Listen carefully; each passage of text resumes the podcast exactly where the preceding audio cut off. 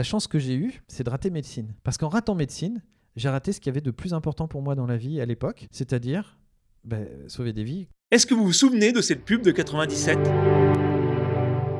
Here's to the crazy ones. The misfits. The rebels. The troublemakers. The round pegs in the square holes. The ones who see things differently. They're not fond of rules, and they have no respect for the status quo. Cette pub glorifie ceux qui ne voient pas le monde comme tout le monde. Ceux qui utilisent le système tout en restant en dehors du système. Ceux qui montrent leurs différences sans peur d'être ridicules. Ces iconoclastes ne correspondent pas aux clichés de la pub que vous venez d'écouter. Ces iconoclastes sont parmi nous. Ces iconoclastes sont légion. Venez avec moi les rencontrer. Alors bonjour Luc. Bonjour. Alors première question, qui est la question que je pose toujours deux fois durant l'entretien, une fois au début et la seconde fois à la fin. Donc cette question est, à ton avis, pourquoi est-ce que j'ai voulu t'interviewer sur un podcast qui s'appelle Iconoclaste? Alors, ce que j'ai vu de l'iconoclaste euh, dans le dictionnaire, c'est quelqu'un qui refuse les icônes à la base, enfin qui rejetait les icônes. Ça, c'est l'aspect historique. Et puis ensuite, ça a évolué vers euh, quelqu'un qui, en fait, euh, refuse les conventions et euh, quelque part innove euh, vers, vers des choses nouvelles, enfin, refuse les, ordres établis. Et en quelque sorte, euh, je suis un de ces aspects-là. D'abord parce que c'est vrai que l'image, l'i- l'icône telle qu'on l'entend, c'est pas forcément mon, trip. Et aussi surtout parce que, ben, en termes d'innovation, de par ce que l'on fait à, l'IRCAD, on, innove tous les jours, on essaye de rejeter, re- refouler les barrières de l'impossible au niveau médical et notamment on refuse euh, l'ordre établi de la maladie et de la mort. Et euh, face à cet ordre établi de la maladie et de la mort, eh bien, nous, on essaye de trouver des solutions nouvelles. Et en ça, on est peut-être iconoclaste. Donc voilà, ça va être une des raisons pour laquelle je suis là aujourd'hui. Alors qu'est-ce que l'IRCAD? L'IRCAD, c'est un institut de recherche qui initialement était contre les cancers de l'appareil digestif, d'où le terme IRCAD, et qui globalement euh, s'est étendu progressivement avec le temps vers un institut d'abord de formation des chirurgiens à la chirurgie dite mini-invasive. On fait des tout petits trous pour opérer, voire pas du tout maintenant. Et puis un centre de, recherche où l'objectif c'est de développer des nouvelles technologies pour aider le chirurgien à mieux opérer les patients. Et c'est contre le cancer parce qu'en fait la meilleure façon de traiter un cancer aujourd'hui c'est de le retirer physiquement, c'est-à-dire de faire une opération chirurgicale c'est le meilleur euh, taux de survie lorsqu'on lorsqu'on doit soigner un patient d'un cancer. Je vais utiliser un petit peu ton, ton parcours, mais vraiment dès le départ, hein, dès la primaire. Et on va avancer comme ça, voir si je peux identifier des choses sur lesquelles rebondir et essayer de comprendre si déjà tu avais un esprit un petit peu différent de ceux qui t'entouraient. Alors commençons en primaire et j'aimerais bien commencer sur bah, le sujet de ton fameux TED, euh, TEDx Alsace, le rêve. Ce rêve de sauver des vies. J'aimerais avoir une petite info parce que j'ai vu le TEDx, évidemment, plusieurs fois. D'où vient ce rêve? Pourquoi ce rêve? Alors d'où vient ce rêve? Euh, À la base, en fait, euh, il y a un médecin généraliste que je trouve génial, qu'on avait, un- notre médecin de famille, je le trouvais sympa, il était sympa. Et puis ensuite, ce qui s'est passé, euh, je pense qu'il y a eu le, fait que ma mère a été, opérée euh, pour une opération assez lourde, hein, qui a duré euh, plus de 9 heures, en microchirurgie. Je pense que c'était aussi un, déclic sur la partie chirurgicale. C'est qu'à la base, je voulais, je voulais soigner, je trouvais ça bien de soigner les gens, euh, de, faire du bien autour de soi, je trouvais ça chouette. Donc je voulais soigner. Et l'aspect chirurgical qui est assez atypique, parce qu'en général, euh, devenir docteur, c'est assez classique, on va dire, quand on est petit. En tout cas, c'est un des rêves classiques hein, avec le pompier, on va dire. Euh, là, en l'occurrence, l'aspect chirurgical est assez atypique. Et il est vraiment lié, je pense, au fait que ma mère, ayant été opérée d'une opération assez lourde, m'a donné envie de faire chirurgie, de faire de la chirurgie, parce que j'ai vu la chirurgie et le chirurgien comme ce qu'il y avait de mieux au monde, puisqu'il avait sauvé ma mère. Donc, euh, je pense que ça vient de là, euh, et, ça doit être l'origine de ce, de ce démarrage vers la chirurgie. Ce qui, du coup, euh, tout en découle, puisque à partir du moment où vous avez cette envie d'être chirurgien, bah, vous allez apprendre en fonction. Donc, vous allez vous passionner pour l'anatomie, pour un certain nombre de choses comme ça, qui sont peut-être atypiques, mais qui sont euh, un peu mon enfance. Donc ça veut dire que tu étais très bon donc en, en biologie, en, peut-être en physique, euh, en sciences naturelles à l'époque, je crois que ça s'appelait, euh, et pas du tout en, en français, en anglais ou en maths. Alors, c'est vrai que j'ai- j'ai toujours été plus un scientifique qu'un littéraire, euh, même s'il y avait une, une, sorte de paradoxe, parce que au niveau littéraire, j'inventais des histoires merveilleuses euh, et j'étais très fort en français lorsqu'il y avait des sujets libres. Euh, alors que en orthographe j'étais nul. Et quand je dis nul, c'est j'avais des zéros en orthographe. Hein. J'étais capable d'avoir des zéros en orthographe. En grammaire, j'étais très bon. Donc il y avait vraiment une sorte de paradoxe. Et avec le recul, je vois ça plus comme de la fainéantise. En fait, je voyais pas l'intérêt de m'embêter sur euh, sur la forme, alors que ce qui m'intéressait, c'était plutôt le fond. Et l'histoire était plus importante pour moi que le détail d'un S qui manque ici, ou d'un E par là, ou d'un... Voilà. Ça, c'était pas important. Ce qui comptait, c'était ce qu'il y avait derrière. Et je pense que voilà, ça explique peut-être pourquoi ça m'intéressait moins. J'ai moins d'explications pour l'histoire. J'étais pas du tout, et je suis d'ailleurs toujours pas passionné par l'histoire. Euh, quand je vais euh, voir un musée avec mon épouse et qu'elle me dit regarde comme c'est beau, je dis oui, c'est beau. Il y a quoi d'autre? Et puis voilà, il y a un petit truc là-dessus qui me manque, même si euh, j'aime l'art, mais pas tous d'ailleurs. Il y a des choses qui qui sont pas là et, je suis vraiment beaucoup plus dans la science. Les maths pour moi ça a toujours été un jeu par exemple. résoudre un exercice de maths pour moi c'est un jeu. Et j'ai toujours trouvé ça génial et amusant. Donc je me suis toujours éclaté en maths. Et quand vous amusez bien dans une matière, en général, vous êtes plutôt pas mauvais. Quel est ton style d'art préféré? Ah, est-ce que j'ai un style? J'en sais rien. Moi, c'est, j'ai pas de style d'art préféré. C'est, c'est l'œuvre qui va me plaire en fonction de couleurs, de formes, de choses comme ça. Je peux, être en extase devant un truc fait en céramique que j'ai trouvé il y a pas très longtemps là, dans, qui était présenté à Strasbourg. superbe cœur en, avec euh, qui, qui, représentait avec une sorte de cornemuse, mais c'est tout ça en céramique. C'était génial. J'ai trouvé ça sublime. Un cœur, évidemment. un cœur, pareil. Bah, c'était très poussé sur l'anatomie, hein, je Mais il y avait euh, un requin aussi qui était très beau, euh, dans un autre style, fait à partir, comme si c'était un sous-marin, mais avec un vélo. Enfin bon, c'était assez euh, atypique. Bon voilà, il y a de ça, c'est de l'art, on va appeler moderne. Et puis il y a des tableaux plus classiques. j'aime beaucoup la période bleue, par exemple, de Picasso. Je trouve ça sublime. alors que j'aime pas d'autres tableaux de Picasso que je trouve juste horribles. Donc voilà, j'ai pas de, de, style particulier. C'est juste, il faut que ça me plaise visuellement. Et je peux pas l'expliquer. Ça me plaît ou ça me plaît pas. J'aime beaucoup aussi les tableaux de mon épouse, euh, voilà, au passage.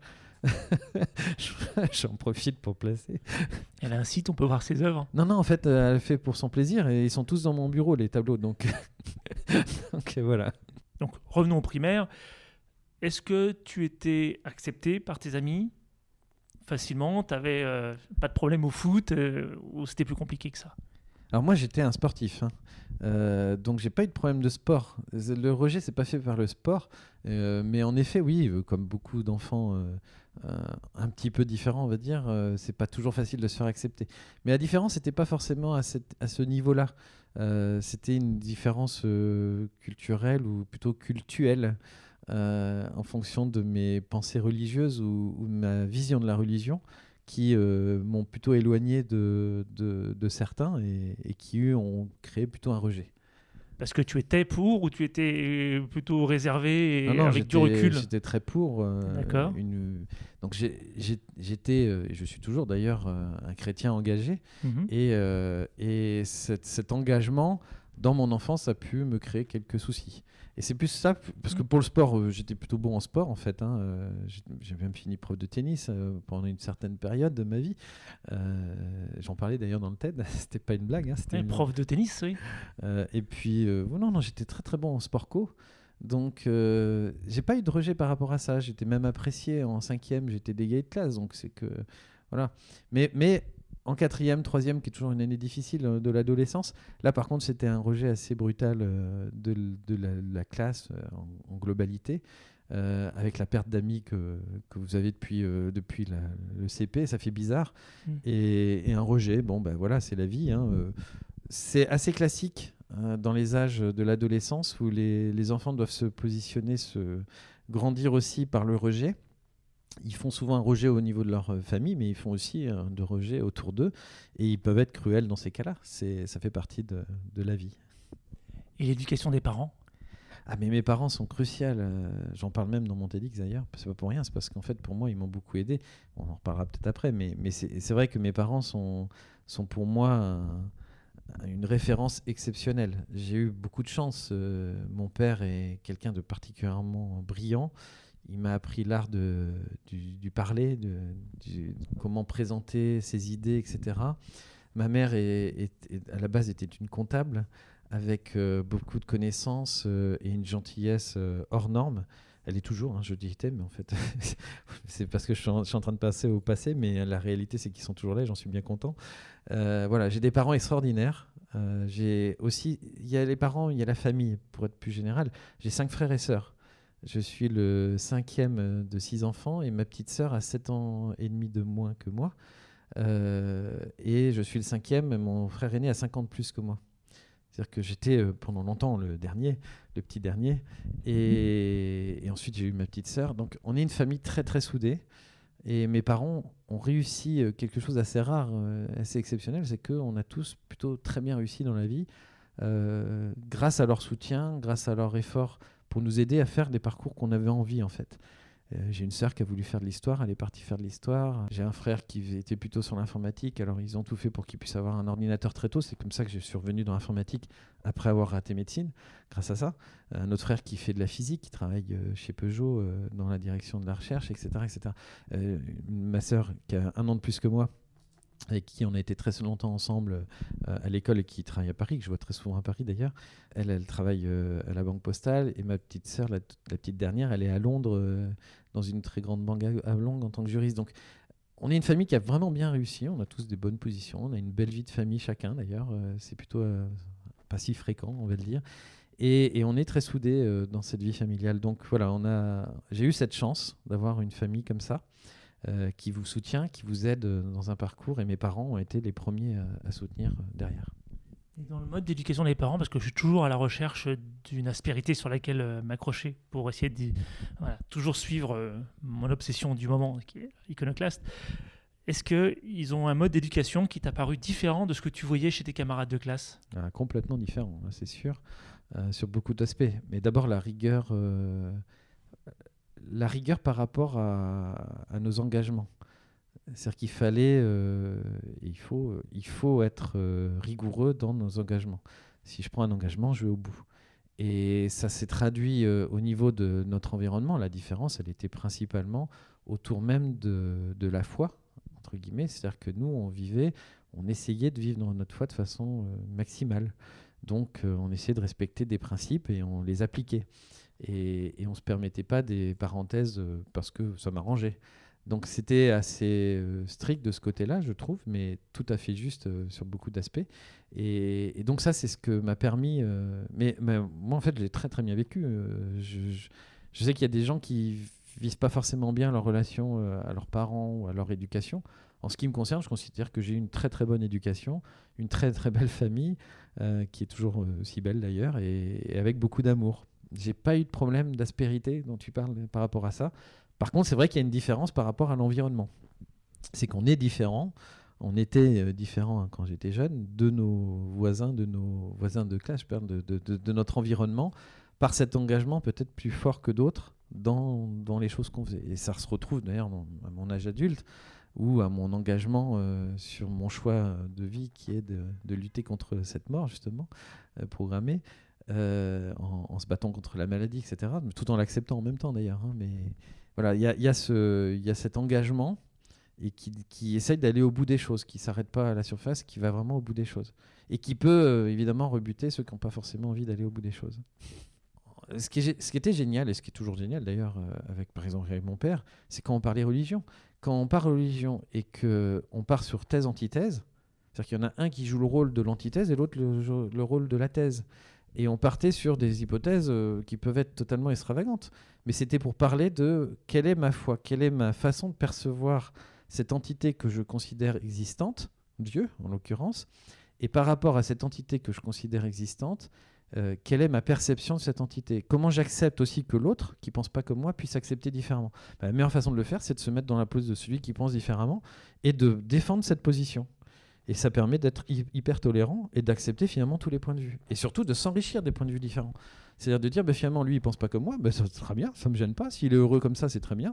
Par contre, j'ai envie de comprendre pourquoi il, ne pense pas comme moi et de m'enrichir de cette différence. C'est-à-dire de, par rapport à ces questionnements, par rapport à ces différences, essayer de me remettre moi-même en cause. Ça, c'est un autre élément essentiel de notre euh, éducation, la remise en cause perpétuelle ne, jamais rester sur ses acquis, se dire qu'on peut toujours être meilleur, euh, c'est essentiel. Et pour ça, bah, il faut accepter de se remettre en cause. Donc, se dire par rapport à ce que lui, va, son expérience de vie, par rapport à ce qu'il fait, eh bien, j'ai quelque chose à en tirer parce que chaque personne est une personne importante, donc elle doit pouvoir me donner quelque chose. Euh, alors là, on va vraiment revenir sur le parcours. Moi, ce qui m'intéresse, donc, c'est ton parcours, donc rapidement, ce que tu as présenté à, à TEDx, avec peut-être une mise à jour depuis l'année dernière. Et évidemment, ce qui m'intéresse surtout dans ton parcours, ce sont les ruptures. Et c'est pour ça qu'à mon avis, Dan a tout de suite pensé à toi. C'est voilà, le parcours qui n'a pas été linéaire. Et c'est extraordinaire. À ce parcours, oui, non, il n'a pas été linéaire parce qu'en fait, tout allait bien jusqu'à jusqu'au bac que j'obtiens, au rattrapage, grâce au français. Ça, je ne le dis pas dans le TEDx. C'est-à-dire qu'en fait, j'ai eu mon bac au rattrapage en ratant globalement mes matières scientifiques. En ayant en première totalement planté le français, j'ai eu une très mauvaise note en français. Et donc j'avais repris le bac en le, français en terminale, au cas où. Et en fait, au rattrapage, j'ai refait le français, j'ai eu 15 sur 20 en français, et avec les points que ça me donnait, vu que j'avais une très mauvaise note en première, j'avais eu 6, euh, bah, du coup j'ai eu mon bac grâce au français au rattrapage, qui est quand même assez amusant pour la petite histoire, puisque je rate médecine derrière à cause du français. Donc oui, je rate médecine, mais en fait, je ne sais pas si je rate médecine avec le recul. J'ai l'impression d'avoir plutôt euh, réussi médecine euh, entre mes deux premières années. J'ai raté médecine dans le sens du diplôme, enfin pas du diplôme, mais du concours. Mais en fait, j'ai gagné beaucoup plus. J'ai gagné la, compréhension de ce qu'était réellement médecine le monde médical. Grâce à, ce stage de trois mois dans le service du professeur Lacombe à Strasbourg. À Strasbourg, euh, non pas à Strasbourg tout, à, Tours. À, Tours. on est encore à Tours à ce moment-là, Bourgueil, Tours évidemment. Euh, donc c'est grâce à ces trois mois. C'est ça. En fait, entre mes deux premières années de médecine, je, bah, je décide, parce que je veux être chirurgien, hein, c'est toujours mon rêve. Je rate médecine à pas beaucoup. Hein. J'ai un 7 sur 30 ou un 6 sur 30 la première année, 6 sur 30 la première année, et je rate euh, avec 10 sur 30, je passais. Donc c'était vraiment à pas beaucoup de points et pas beaucoup de place. Mais donc je me dis, c'est sûr, l'année prochaine, je réussis. Et euh, entre mes deux premières années, je vais voir un chirurgien qui avait opéré ma petite sœur quelques années avant euh, pour un problème de santé. Et je, vais le voir en lui demandant s'il m'accepterait dans son service pendant l'été parce que je veux être chirurgien plus tard. Il me dit oui, bien sûr, aucun problème. Et je passe tout l'été dans son service de chirurgie. Et là, c'est la révélation de. Enfin, la révélation, je m'y attendais, puisque c'est pour ça que je voulais être chirurgien. Mais c'est la, confirmation plutôt que ce rêve euh, était, euh, était vraiment ce que je voulais faire. C'était, comme je le dis souvent, quand je suis dans un bloc opératoire, je suis comme un poisson dans l'eau. C'est pas explicable, c'est comme ça. Quand je suis au bloc, voilà, je suis bien. Je suis dans mon environnement, je suis là où je dois être. C'est comme ça. Il y a des choses comme ça dans la vie, on ne peut pas l'expliquer, bah, ça en fait partie. Et dans un bloc, moi, je suis juste très bien. Je, je me sens à ma place. Et, et pendant ces, ces, trois mois, j'ai appris ce qu'était la vie d'un bloc, la vie d'un service. J'ai appris ce qu'était la vie des patients. Et à 18 ans, j'ai appris aussi ce qu'était la mort. Ce qui n'est pas fait quelque chose de facile quand on est euh, jeune comme ça. On n'y pense pas à la mort. En plus, là, on les enfants. Là, pour le coup, ce sont des enfants. Ce sont des enfants, donc on n'y pense pas, et encore moins quand ce sont des enfants, c'est sûr. Euh, mais là, on découvre la mort et la douleur. Euh, parce qu'on parle de maladie, mais il n'y a pas que la maladie. Hein. Moi, j'ai vu des grands brûlés, des enfants grands brûlés, c'est pas rien. Hein.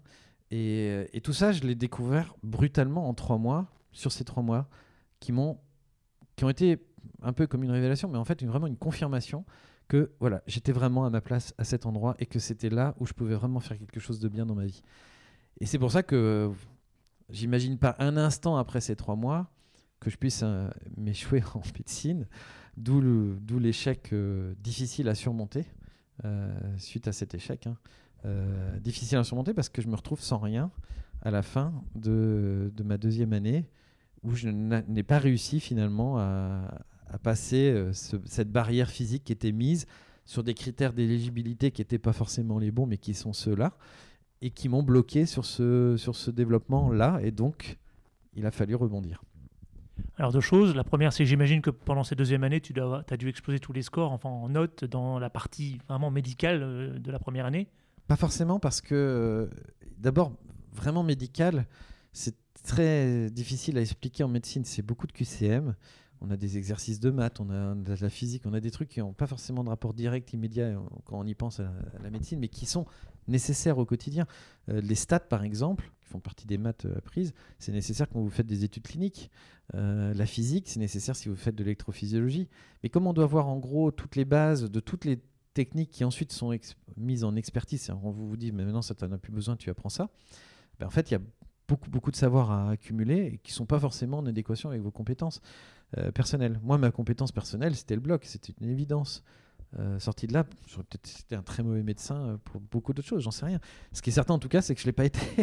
Donc je suis parti sur une autre voie parce que de toute façon, le système de sélection n'était pas en adéquation avec ma personne et avec ce que je pouvais offrir. Est-ce que c'est simpliste de dire que toi, tu préférais les choses de concrètes en comprenant à quoi ça servait que plutôt euh, les concepts euh, d'apprentissage général? Même pas parce que j'aime beaucoup euh, tout ce qui est abstrait. Je suis, je suis très fort en maths. Donc, j'ai pas de problème par rapport à ça. Non, non, c'était pas ça le problème. C'était. Bah, c'est comme l'histoire ou comme le français dont je parlais tout à l'heure. En rédaction, j'étais super fort et puis en dictée, j'étais mauvais. Ça n'a rien à voir avec le, fait d'avoir des concepts abstraits ou pas, c'était vraiment. J'arrivais pas sur certains domaines qui m'emmerdaient, pour dire le terme concret, euh, par rapport à d'autres matières qui me plaisaient bien. L'anatomie m'a toujours beaucoup plu, donc j'avais pas de problème en anatomie. Euh, l'électrophysiologie, c'était déjà moins intéressant. Et alors, euh, la biologie, ça m'intéressait encore moins. Donc ça dépendait aussi des enseignants, bien sûr. Hein, mais, mais ceci dit, à la fin, le résultat est là, que ça me plaise ou pas, de toute façon, à la fin, c'est un échec.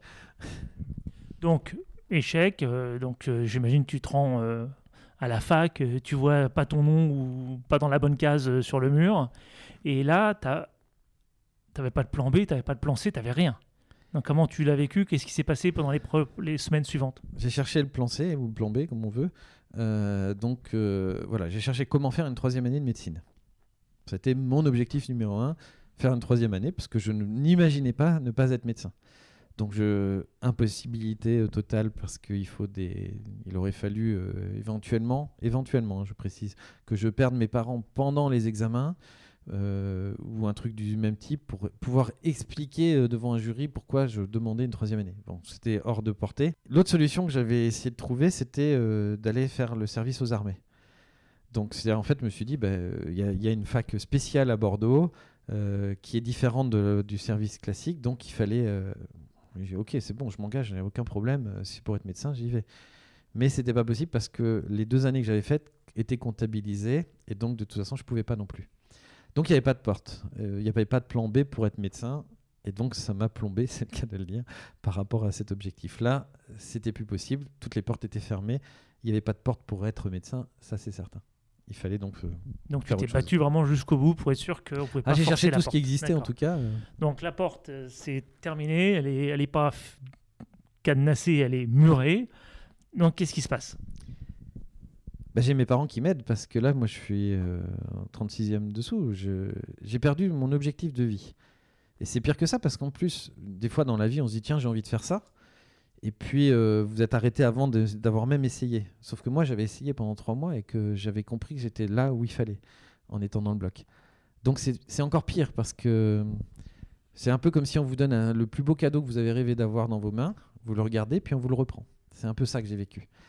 Et sans savoir ce que je voulais faire d'autre, parce qu'en fait, je voulais rien faire d'autre. Donc voilà, pendant un an, j'irais, euh, je savais pas quoi faire. Mes parents m'ont aidé en me disant bah, fais une année de fac en attendant de fac de sciences. Et donc, je voulais pas, je voulais pas être, euh, je voulais pas être euh, biologiste. Je voulais pas faire ce genre de choses. Donc, je voulais, euh, je savais pas, je savais plus quoi faire en fait. Donc voilà, j'ai décidé, avec l'aide de mes parents, de faire fac de sciences. Pendant un an, j'étais un peu en errance, mais en fac de sciences.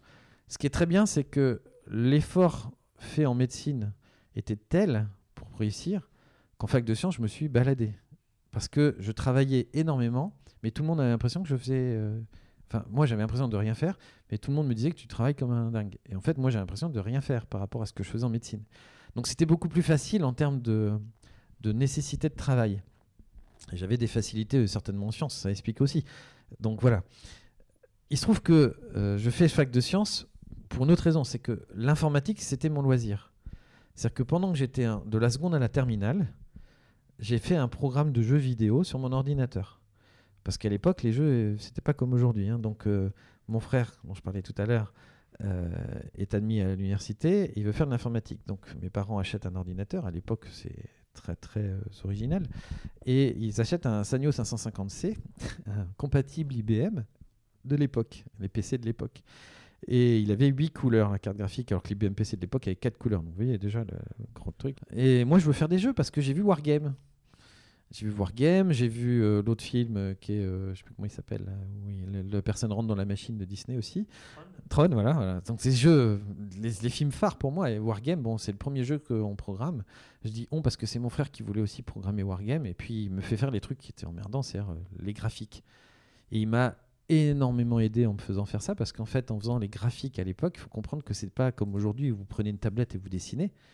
À l'époque, il fallait rentrer les coordonnées de chaque point. Donc, il fallait d'abord dessiner et ensuite prendre les coordonnées en géométrie, donc on fait des maths, et rentrer ces coordonnées une à une dans l'ordinateur.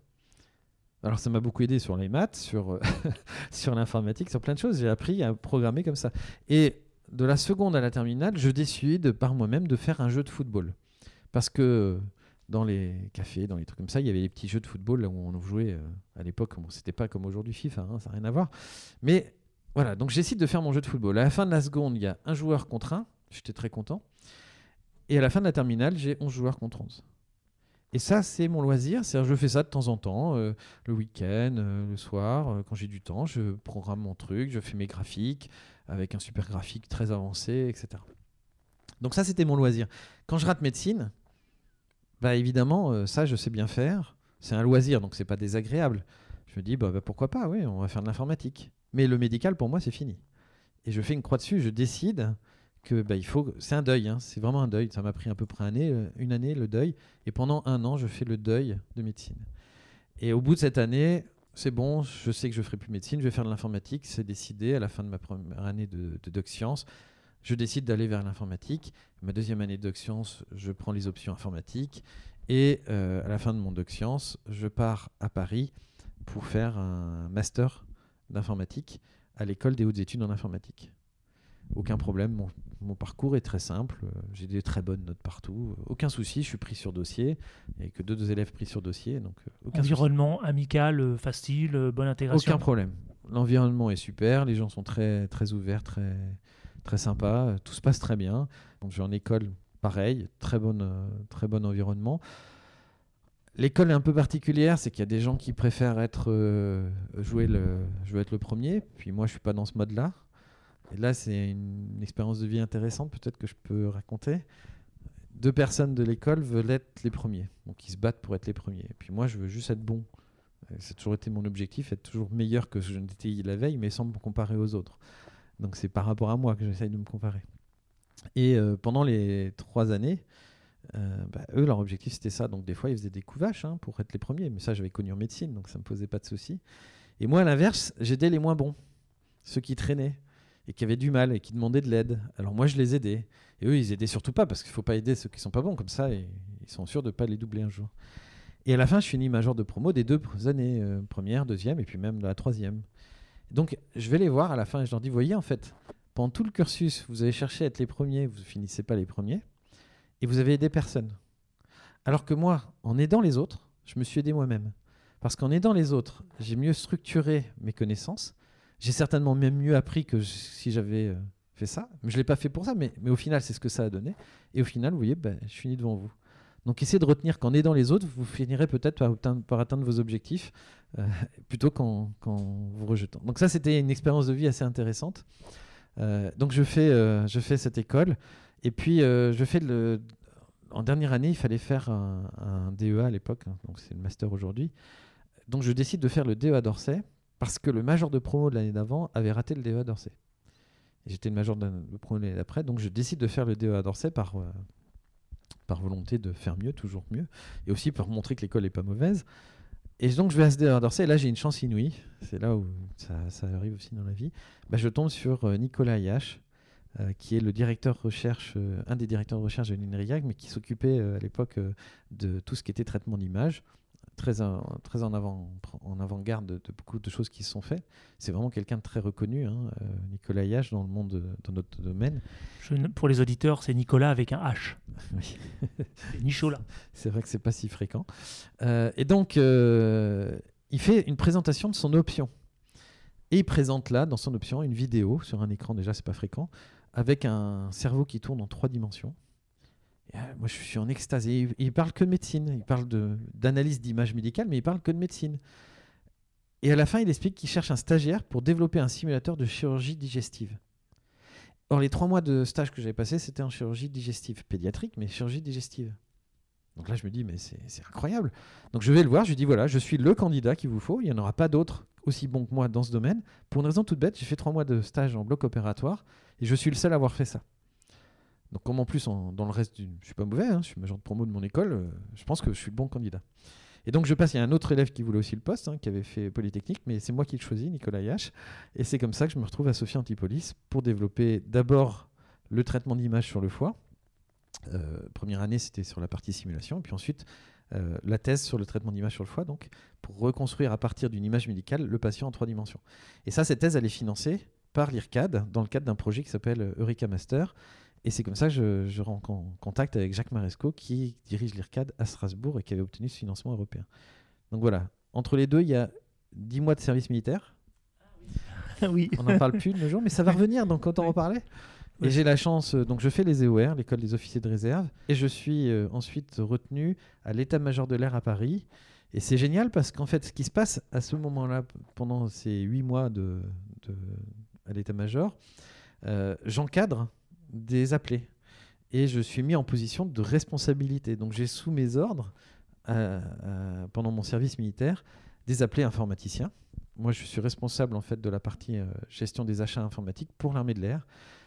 Bien sûr, j'ai des, cadres au-dessus de moi qui eux font les signatures et tout ça, mais en fait, je dois gérer quand même le, quotidien, décider sur des achats, etc. Après, c'est eux qui, qui prennent les décisions finales, mais ça m'a permis en fait de découvrir par l'armée comment on encadrait des personnes, comment on dirigeait, hein, puisque j'avais des, ordres à donner, etc. Et ça assez tôt. Ce qui fait que lorsque, après ma thèse, Jacques Maresco me propose d'être directeur de recherche, directement après la thèse, en fait, c'est quelque chose que je peux faire parce que j'ai eu cette expérience de la direction d'équipe pendant mon service militaire. Direction qui me servira toute ma vie et qui me sert toujours aujourd'hui, avec cette image très importante qui est mise à l'armée, c'est que quand on est euh, bah, officier, on n'est pas derrière, on est devant sur le champ de bataille. On est le premier sur le front. On Et on- montre l'exemple. Et on n'est pas là pour commander, on est là pour servir. On est là pour servir la nation, que je garde toujours en, en cœur. C'est pour ça que ma société est à Strasbourg et pas aux États-Unis. C'est pour ça que je suis, je suis parti en Alsace et pas chez General Electric qui me proposait un poste après ma thèse. C'est parce que je- la, la nation, pour moi, a un sens. Je suis européen, c'est-à-dire que je pense qu'on a tout à faire ensemble. Je suis, aussi humaniste, donc je pense qu'il faut euh, que tous les êtres humains vivent. Mais je suis aussi français et je veux que le pays qui m'a permis de grandir et qui m'a donné euh, le savoir que j'ai puisse aussi répercuter ça pour lui, avoir des fruits de ça. Et c'est pour ça que voilà, je veux que ce que l'on développe puisse servir à notre pays dans sa globalité. Ça, c'est mon côté un peu service militaire, l'état-major peut-être aussi. Là, je fais la thèse. à l'IRCAD. Voilà, je suis ma thèse. euh, Ah oui, la thèse. La je finis thèse. ma thèse. Je finis ma thèse. Donc avant, entre la, ma thèse et euh, la thèse, c'est après le service. hein, donc euh, je finis ma thèse. Et Jacques Maresco me propose un poste. General Electric me propose un poste aussi aux États-Unis. Je choisis l'IRCAD à Strasbourg parce que Jacques Maresco me fait venir. Il me propose moins sur le plan du salaire, mais il me dit si tu viens ici, tu pourras aller tous les jours au bloc. Il avait tout à fait compris euh, ce qui m'intéressait le plus. Et donc, euh, évidemment, je dis oui. Euh, je suis d'ailleurs renforcé dans cette idée, puisqu'entre-temps, j'ai rencontré mon ma future épouse, on, se marie en 99, euh, qui elle aussi préfère qu'on aille aussi en Alsace, qui quitte son travail d'ailleurs pour me suivre en Alsace. hein, donc, il y a- des engagements forts aussi. et, qui, elle aussi, trouve que l'en- l'endroit est mieux aussi pour développer une vie de famille, etc. Euh, j'ai des amis externes, j'ai euh, le directeur, le président de mon jury de thèse qui me conseille d'aller à, à l'IRCAD en me disant tu comprendras pas aujourd'hui, mais dans quelques années tu comprendras pourquoi c'était mieux, etc., etc. Donc tout me pousse à aller en Alsace, j'y vais euh, avec beaucoup de plaisir. et avec raison, l'histoire le, dit bien vrai. Euh, et là, il se passe quelque chose assez génial parce que Jacques Maresco et moi, on s'entend parfaitement. On est en parfaite adéquation sur notre façon de percevoir euh, les développements qu'on doit faire. Il a une vraie, véritable confiance en moi. Il me laisse vraiment développer des choses. J'ai j'ai carte blanche qui est inimaginable quand vous sortez de thèse d'avoir autant de chance. C'est vraiment incroyable. Et on s'entend parfaitement sur la façon de gérer tout ça. Euh, chercher des rigosités, vous n'avez pas en trouvé là, hein, ça c'est sûr. Si, la thèse. La thèse, Parce que la thèse, elle n'était pas, c'était pas une thèse habituelle. C'était une thèse. euh, Ah, la non, mais c'est la façon de la présenter qui est différente. c'est surtout ça. La thèse en soi, elle est un, un peu compliquée, là, parce que j'en ai pas parlé dans mon TEDx de ça, mais par contre, je, je parle de l'aspect euh, sympa de, de la jonction entre les deux mondes. On va y revenir, mais Mm. ce que j'ai pas dit dans mon TEDx, c'est que ma thèse a été difficile, vraiment difficile. Ça, je fais une première année de thèse où je travaille sur la simulation chirurgicale, la suite de mon stage. Et on arrête au bout d'un an ce sujet pour basculer sur un autre sujet qui est la segmentation des images. Alors, ça parle pas forcément quand vous ne connaissez pas le domaine, mais c'est des domaines qui ont rien à voir l'un avec l'autre. Donc, je dois tout réapprendre au bout d'un an de thèse. Donc, je repars à zéro et j'ai un mal fou sur le plan, euh, pour le coup mathématique, à comprendre certains concepts qui sont bien maîtrisés dans l'équipe. Donc là, moi, je suis à, je rame, je rame. Euh, Il y a Grégoire Malandin, qui est un chercheur de l'équipe, qui m'aide bien euh, parce qu'il comprend que je rame.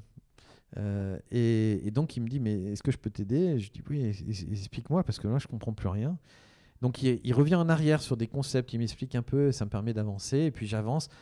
Et puis je- finalement je bifurque au lieu de prendre la voie classique de comprendre les maths et faire des maths euh, pures et dures parce que c'est comme ça que ça marche l'informatique euh, à ce niveau-là. je décide d'aller vers un domaine un peu différent et je pars vers l'anatomie en disant finalement j'arriverai pas à apporter grand chose parce que je suis pas assez bon dans ce domaine-là au niveau mathématique. Par contre, comme je maîtrise mieux l'anatomie, peut-être que je vais pouvoir exploiter ce que j'ai bien compris en, en maths pour la partie anatomique. Et donc ma thèse, je la fais en, réellement en un an et demi, hein, euh, sur les trois ans. Il m'a fallu six mois pour revenir, on va dire, dans la partie ma- mathématique et me recadrer. Et euh, il me restait un an et demi. Et en un an et demi, ben, en un an, je fais mes travaux qui aboutissent à de très bons résultats. Et après, il me reste six mois pour rédiger ma thèse. C'est pas beaucoup. Je le fais. Et comme j'ai un peu d'avance, je rajoute deux chapitres purement anatomiques dans ma thèse, qui sont euh, une remise en cause complète de l'anatomie du foie. Euh, parce que je découvre par mes travaux que l'anatomie du foie qu'on nous apprend, ben, elle est fausse. Et je m'en rends compte par l'informatique. Donc voilà, j'arrive à ça, et puis après je dois rédiger ma thèse. Là, mon épouse m'aide beaucoup parce que je voulais absolument qu'elle comprenne, et elle comprenait rien à ce que je faisais. C'était de l'informatique euh, très haut niveau, beaucoup de maths hein, derrière, donc c'est pas facile à expliquer. Et, je veux absolument qu'elle comprenne. Et de la, même- façon, la partie anatomique, euh, là pour le coup, c'était mon équipe qui comprenait pas grand-chose. Donc voilà, j'essaye de simplifier tout ça, je vulgarise, et depuis c'est resté, je vulgarise la science pour la rendre accessible au plus grand nombre. En l'occurrence, ah bah, celle qui compte le plus pour moi, c'est ma future épouse, et, euh, et à mettre du coup beaucoup dans cette partie euh, rédaction qui était difficile. hein. Et, ça me permet d'arriver à une rédaction d'une thèse qui est perçue très bien par, euh, par ceux qui vont évaluer ma thèse, puisqu'ils me donnent les félicitations du jury. Dans mon jury, j'ai la moitié de médecins, la moitié d'informaticiens, donc ça aussi c'est amusant. Euh, déjà, mon jury il représente déjà ce que je suis après. Et puis ils comprennent surtout, ils comprennent ce que je fais. Et beaucoup disent, ce qui est vraiment super dans votre thèse, c'est qu'on comprend. Et on l'apprend au début et on va jusqu'au bout, on la lit avec plaisir. Donc il y a vraiment cet aspect rédactionnel qu'on peut peut-être critiquer avant en médecine, mais qui au final là revient euh, différemment. Et c'est madame qui corrigeait les fautes d'orthographe. Tout à fait, elle m'a beaucoup aidé là-dessus, heureusement, sinon ça serait bourré. Et donc c'est là où on retrouve le côté iconoclaste. Donc tu as trouvé que donc cette fameuse anatomie du foie, donc Claude Quinault 1956 ou 1957, était n'était pas juste. Hum, Tu peux de façon euh, Alors, très simple. vulgarisant On simplement. va faire ça de façon très simple. On prend un arbre, il a un tronc et il a des branches. Et ensuite, cet arbre, bah, il va donner plein de feuillage autour. Donc on ne voit pas le bout des branches, on voit le tronc et le départ des branches. Et le foie, c'est pareil. Le foie, c'est l'arbre, et on voit que la surface, c'est-à-dire les feuilles. Mais on voit pas les branches qui sont les vaisseaux qui sont dedans. La chirurgie, euh, pour pouvoir la réaliser, va falloir couper le morceau de l'arbre qui est malade. Et avant Quino, l'anatomie, c'était je sépare l'arbre en deux, par exemple, au milieu. On dit bah, à droite, c'est les branches de droite, à gauche, c'est les branches de gauche. Évidemment, c'est pas forcément aussi juste que ça. Donc, on utilisait ce qu'on appelle des repères externes. Quino, lui, dit non, non, non, ça marche pas comme ça, il faut regarder les branches. Et c'est les branches qu'il faut couper. Donc, si je coupe la branche malade, bah, toutes, les feuilles, en retirant la branche, je vais retirer en même temps les feuilles. Ça, c'est ce que propose Quino en 1957. Mais pour que ça soit applicable, bah, il ne faut pas oublier qu'en 57, il n'y a pas d'imagerie médicale. Donc il fait ça sur des extractions de foie de cadavres et il, découvre cet arbre vasculaire en injectant de la résine dedans. Il voit bien qu'il y a des variations anatomiques, mais à la fin, il faut donner des règles au chirurgien. Donc il reprend des règles de localisation à partir de repères externes, donc à partir de la surface visible. Et il va dire qu'il y a huit morceaux.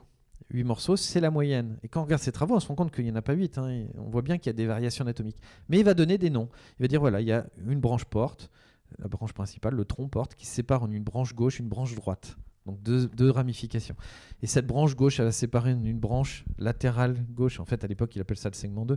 Et puis une branche paramédiane qui va plutôt au milieu. Donc latérale, on comprend qu'elle va sur le côté. Et à droite, c'est pareil.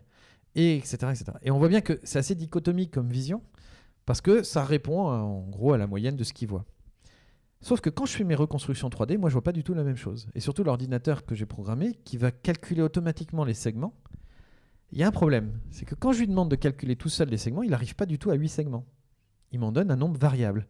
Et quand j'essaye, et ce que je fais dans ma thèse, de renommer comme l'a fait Quino, je me rends compte qu'il y a une aberration. Je le fais parce qu'il faut que les chirurgiens retrouvent leur repère, mais je me rends compte qu'il y a une aberration. Donc, dans ma thèse, j'ai une méthode automatique de calcul des, territoires vasculaires qui sont en fait ces branches et les feuilles associées. C'est ça le, le principe. Et à côté de ça, il y a un renommage, c'est un regroupement, comme si je prenais la branche ici, puis la branche à côté, et je dis, ben, vous, vous êtes le segment 6, c'est le, morceau 6, qui avant, en théorie, était un seul territoire, mais en réalité, moi, je me rends compte que c'est pas le cas. Et puis, il y a des erreurs. On se retrouve avec des branches qui vont pas du bon côté, et puis ça colle pas du tout, même avec le système. Donc ça, j'ai la chance de pouvoir présenter ça à l'Académie de chirurgie grâce au professeur Maresco en 99. Et ce qui est amusant pour la petite histoire, c'est que c'est le jour même de la soutenance de ma thèse à un an près. C'est-à-dire qu'en fait, je soutiens ma thèse le 22 novembre 98 et le 22 novembre 99, je présente à l'Académie de chirurgie. C'est un hasard complet, mais c'est amusant. Et je présente devant Quino qui est dans la salle. Il y a Bismuth qui est le chirurgien qui a inventé la chirurgie du foie en utilisant son anatomie, à qui on doit d'ailleurs euh, énormément de vies sauvées dans le monde entier, qui a réutilisé son anatomie, qui a commencé à la corriger parce qu'il s'est rendu compte aussi qu'il y avait des problèmes. Et je présente devant eux mais je ne sais pas qu'il y a Quino dans la salle. Et j'explique que l'anatomie de Quino est fausse, que Bismuth a commencé à la corriger en rajoutant le 4A et le 4B, et qu'en fait, en, faisant ça, ou le segment 9 et le segment 1, en fait, il met le doigt sur un problème beaucoup plus d'ordre général, qui est l'erreur fondamentale derrière tout ça, c'est qu'on a dit qu'il y avait un nombre fixe de segments. Or, tous les gens sont différents, donc il y a un nombre variable de segments. Alors le problème, c'est comment nommer ces segments pour que, quand je dis à un chirurgien, il faut couper plutôt ce morceau-là plutôt qu'un autre, comment il va faire lui pour savoir où ça se trouve si j'ai pas une règle pour nommer ces segments, ces morceaux, ces morceaux d'arbres, ces branches avec ces feuilles? Comment je fais pour les nommer? Eh bien, en fait, on applique des règles, des règles informatiques qu'on peut réappliquer de façon non informatique en suivant des règles toutes bêtes. Par exemple, j'ai un tronc qui sépare en deux, ben, je vais dire il y a celle qui part à gauche, c'est la branche gauche, celle qui part à droite, c'est la branche droite. C'est basique quand même. Et puis ensuite, on va continuer avec ce genre de choses. Et au lieu de remettre tout en cause, ce qu'avait fait un autre anatomiste en même temps que moi, qui s'appelait Fazel en Suisse, eh bien en fait j'ai dit non, en fait on va pas tout remettre en cause parce que sinon personne n'arrivera à les appliquer. Et donc j'ai dit on va corriger les règles existantes. Tout le monde sait qu'il y a 8 segments, enfin tout le monde pense qu'il y a 8 segments. Ben, on va rester sur les 8 et on va rajouter des lettres. Des lettres qui vont distinguer les segments. Et c'est grâce à ça en fait on arrive à une nouvelle anatomie qui elle est juste sur le plan vasculaire, c'est-à-dire sur le plan des branches. Donc voilà, je remets en cause et pour la petite histoire, Quino, euh, qui était dans la salle euh, à la fin, donc euh, il y a Bismuth qui lui demande ce qu'il en pense. Moi, je savais pas qui était dans la salle, il se lève. Donc je me dis, il va venir mettre une claque. Et en fait, non, il dit que dans ses rêves les plus fous, il n'aurait jamais imaginé qu'un jour on puisse faire ça. Que quand il avait son, anatomie, il n'y avait pas d'imagerie médicale. Et que là, il en avait fait un truc exceptionnel. Que tout ce que j'avais dit était juste. Et il s'est déplacé jusqu'à moi et il m'a offert ses livres dédicacés de sa main. Ça restera dans mon souvenir permanent comme la véritable revanche sur cet échec en médecine préalable. Je parle de revanche, c'est plutôt euh, plus qu'une revanche, c'est euh, quelque part une consécration de tous les efforts que j'ai pu faire. Parce qu'il n'y avait pas d'esprit de revanche hein, derrière tout ça. C'est pour ça que le terme ne va pas, mais, on peut comprendre ce que ça veut dire. Il n'y avait pas d'esprit de revanche, c'était vraiment l'envie toujours de faire mieux. Et, là, il y a une sorte de, ben, c'est ça, une sorte de consécration de, voilà, tous ces efforts, ça valait le coup. Et surtout, ça donne aussi un sens à un échec passé en se disant, mais finalement, je me suis peut-être planté là, mais pour faire des choses que d'autres peuvent peut-être pas faire parce qu'ils n'ont pas l'outil informatique que moi j'ai. Et c'est là où on peut, avec Jacques Maresco, continuer sur ce parcours et faire des choses assez hallucinantes, comme voir le patient en transparence. Et donc, euh, oui, donc alors le professeur Cuno nous a quittés en 2008. Euh, maintenant, ça veut dire aussi que tu es professeur en médecine sans être médecin. Tout à fait. C'est une bizarrerie du système. En fait, ce qui se passe, c'est que suite à ma présentation en 99, l'Université de Strasbourg décide de m'octroyer le titre de professeur associé à l'équipe de chirurgie digestive et endocrine du professeur Maresco. Donc euh, c'est un, profil assez atypique puisqu'il faut l'accord évidemment, euh, vous vous doutez bien de pères. Donc il y a, une remontée de la demande qui vient de, la fac de médecine. Et là il y a un problème, c'est qu'au ministère ils disent euh, attendez mais il n'est pas médecin. Donc votre truc ça me sert à rien, il me faut l'avis de son, de son rattachement, c'est-à-dire de l'informatique. Il me faut des gens qui connaissent ce qu'il fait, donc il me faut l'avis d'un groupe d'informaticiens en clair. Et, donc ça remonte aussi à Paris pour pouvoir euh, avoir l'accord pour le, poste. Donc j'obtiens comme ça en 2000 ce poste de professeur que j'ai toujours hein, euh, à l'université de Strasbourg et qui me permet d'avoir. Alors c'est un poste un peu particulier puisque je suis à mi-temps, euh, donc c'est un poste à temps partiel dans une équipe de chirurgie. Alors que je suis informaticien. Évidemment, j'ai pas le droit de traiter des patients, mais par contre, j'aide tous les jours à traiter des patients grâce aux outils informatiques que je maîtrise. Pourtant, tu as eu un DU en chirurgie? DU en chirurgie, mais c'est pas pour autant que c'est un DU pour euh, opérer des patients. Je suis pas médecin. Il y a que les médecins qui ont le droit d'opérer des patients. J'ai appris à opérer. C'est ça qui me permet d'avoir ce DU. Donc je sais comment on fait un geste chirurgical dans le détail. J'avais déjà un peu appris euh, pendant les trois mois, mais j'ai voulu euh, me mettre aussi à, l'ordre du jour. Donc j'ai appris à opérer. et grâce à ça, je sais comment opérer, mais pas sur les patients. en fait, c'est comme un, développeur, celui qui a développé un, comment on appelle ça, un simulateur de vol. Oui, mais qui n'est pas pilote. Alors j'ai là, j'ai une série de, questions qui vont, là on n'est plus sur le parcours, mais basées sur ce parcours et des choses que moi effectivement je, ne savais pas par rapport à, au fameux TEDx. Euh, donc des petites questions pour essayer d'identifier le côté iconoclaste euh, basé sur mon approche actuelle du sujet. Alors première chose, première chose, première chose, est-ce qu'il y a quelque chose du passé pour lequel tu n'as pas de respect?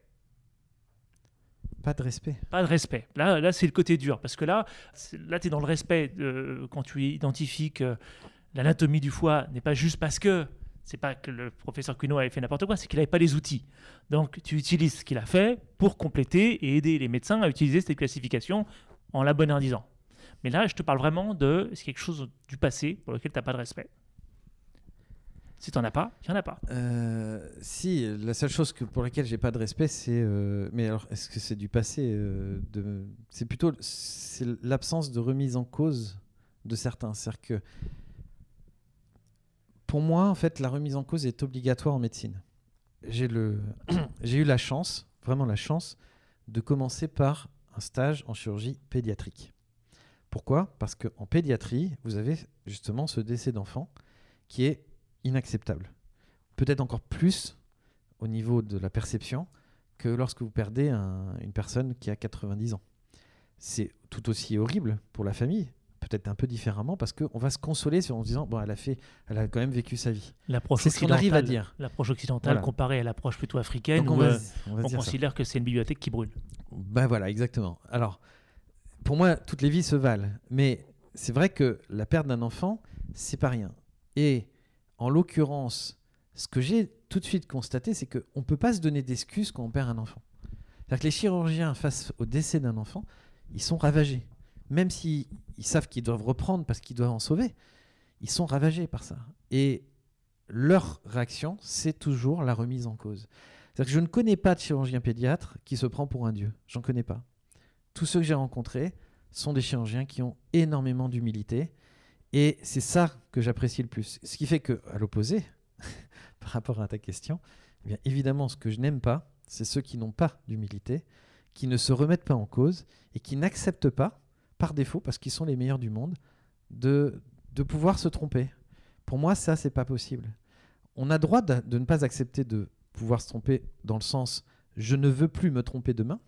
Donc voilà, je refuse mon erreur dans le sens je ne veux pas la refaire, mais je sais ce que j'ai fait, je sais que je me suis trompé. Je, je, sais que je me suis trompé, mais je veux, demain, je veux plus la refaire. C'est pas la même chose que non, non, je me suis pas trompé, je suis le meilleur du monde. Ça, je n'ai pas de respect pour ça. euh, je ne pourrai jamais en avoir, je pense. Parce que pour moi, c'est euh, mortifère. Ça crée euh, réellement des erreurs demain. Le fait de ne pas voir ses fautes, c'est ce qu'il y a de pire, je pense, dans la vie. Et c'est certainement d'ailleurs, si on revient sur la partie religieuse, ce qui explique pour moi la vision de l'enfer. Ce sont des gens mis ensemble qui ne se remettent jamais en cause. Du coup, s'ils ne se remettent pas en cause, ils ne peuvent pas aimer l'autre, puisqu'ils considèrent que l'autre a toujours plus tort que eux-mêmes. Hmm. C'est pour moi ça l'enfer, c'est vivre avec des gens comme ça, et uniquement entre des gens comme ça. Il n'y a pas besoin de faire plus. Si on est dans un monde comme ça, on ne peut pas vivre. On est, D'abord, on ne peut pas être aimé, on ne peut pas non plus euh, s'en sortir, puisque dès qu'on fait une faute, d'abord, je refuse la faute, donc ça vient forcément des autres. Enfin, c'est horrible. Et, je pense qu'il n'y a rien de pire. Donc voilà, ça, je peux pas avoir de respect, malheureusement, peut-être, pour ça. Parce que pour moi, c'est ce qu'il y a de pire dans la vie. L'enfer, on se le crée soi-même, en fait. hein. c'est le fait de dire je- je suis forcément la vérité et point. Et donc tout le reste est faux. Et donc jamais je me remets en cause. Jamais. Sauf si je décide de le faire. Mais dans ce cas-là, cette remise en cause, euh, entre guillemets, euh, c'est pas une remise en cause, c'est un apprentissage que j'ai parce que je suis bon et je suis capable de me mettre. Mais par contre, ça vient pas de vous, ça vient de moi. Mhm. Ça, en fait, c'est vraiment auto-centré. Et l'autre n'existe pas dans ce monde-là. Ou alors l'autre est quelqu'un qui est là juste pour vous valoriser. Mais, mais c'est pas ça, la vie. Et maintenant, comment est-ce que tu vois l'équilibre entre la remise en cause permanente tout en étant euh, suffisamment confiant en soi? Mais en fait, la confiance, c'est amusant, hein, mais la confiance n'a rien à voir avec ça pour moi, en fait. La confiance, c'est le fait de, ne plus avoir peur de l'échec. Pour moi, c'est ça. La... Donc, en clair, la chance que j'ai eue, c'est de rater médecine. Parce qu'en ratant médecine, j'ai raté ce qu'il y avait de plus important pour moi dans la vie à l'époque, c'est-à-dire ben, sauver des vies concrètement avec mes mains euh, en sauvant physiquement. C'était ça ma vision à l'époque. Et quand j'ai raté ça, j'ai raté ce que je voulais faire de plus important. Si on, je ne sais pas si tu auras la question, peut-être un moment, quel est mon plus grand regret, je te répondrai que mon plus grand regret, ça a été de rater médecine. C'est hallucinant, parce que quand tu vois ce que j'ai fait après, c'est quelque chose que personne n'arrive à comprendre d'ailleurs quand on en parle, que je puisse dire des trucs pareils avec tout ce que j'ai fait après. Ben oui, mais ça change rien. Mon plus grand regret sera toujours et éternellement de ne pas avoir réussi à être chirurgien alors que je voulais être chirurgien. Je fais d'autres choses à la côté, et j'espère bien que ça comblera d'ailleurs jamais euh, totalement ce regret, parce que ça, c'est ce qui me permet de ne pas avoir peur de l'échec, parce que l'échec, je l'ai vécu, et, c'est ça que j'ai raté. Alors du coup, le reste, bah, c'est pas grave, je me trompe, c'est pas grave. En plus, je sais que je peux me relever. Je l'ai déjà fait, et j'ai fait du truc le pire qu'on puisse imaginer. Donc du coup, pour moi, tout le reste est acceptable, et je peux me relever de tout. Du coup, bah, la peur, disparaît par rapport à ça, en fait. Et c'est pour ça que ça n'a rien à voir avec euh, l'autre aspect qui est euh, la remise en cause.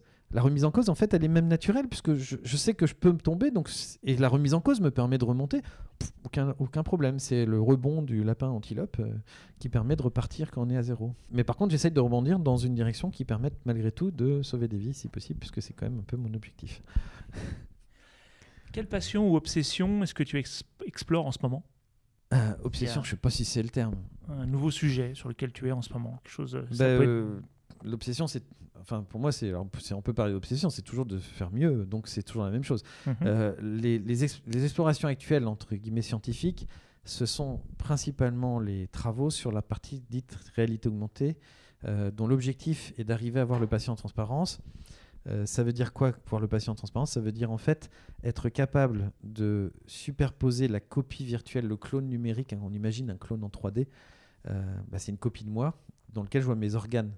Et ça, au lieu de l'afficher sur un écran, je vais l'afficher dans ma vision grâce à des lunettes pour voir mon patient en transparence. Donc ça, c'est euh, C'est la fameuse réalité augmentée ou la réalité, c'est la réalité mixte. augmentée, tout à fait. Et, et ça, euh, c'est un objectif parce que avec Visible Patient, donc avec la modélisation 3D du patient, on a réussi à corriger un certain nombre d'erreurs qui sont réalisées au quotidien. Ça représente à peu près 20% des erreurs. Il reste 80% d'erreurs qu'on continue à faire sur le reste. Et ça, la réalité augmentée devrait nous permettre d'en enlever une grande partie. Ces erreurs sur le geste, je ne me retrouve pas là, il y a du sang. euh, je coupe, ah mince, j'ai pas coupé le bon vaisseau. Alors qu'il- je savais où il, qu'il y avait un vaisseau, mais, mais je savais pas exactement où. Donc j'ai besoin de voir où il est. Et ça, ça va permettre de lever cette deuxième partie. Donc c'est ma deuxième phase. Et la troisième phase, euh, qui est en parallèle, qui est l'intelligence artificielle, l'objectif c'est d'aider au niveau cognitif. Une fois que j'ai aidé sur le geste, une fois que j'ai aidé sur la vision, il me reste la cognition. Donc comment réfléchir mieux, plus vite, en étant assisté par une machine? Donc ça, c'est les deux systèmes en cours. Euh, réalité augmentée et intelligence artificielle, c'est ce qui en, me prend pas mal de temps sur la partie recherche aujourd'hui. Est-ce que tu vois un côté obscur au fait d'être toujours dans la remise en question, d'être toujours euh, dans euh, la volonté de se développer, dans le fait de remettre en question les choses qui existent déjà Non, non là-dedans, non, vraiment pas. Par contre, il y a un côté obscur dans, la vie. c'est pas ça du tout. C'est le fait d'être là où je suis vous êtes un peu porté au nu quand vous avez euh, des résultats comme ceux qu'on a. Et la difficulté, c'est d'arriver à se remettre en cause quand tout le monde vous dit que vous êtes le meilleur. Ça, c'est le côté obscur. Et je comprends. Quand on parlait tout à l'heure des, médecins, euh, je vous disais, j'avais jamais rencontré de chirurgien pédiatre qui ne soit pas humble. C'est parce que justement, ils n'ont pas le choix, ils sont remis en cause en permanence par ce qui se passe sur le terrain.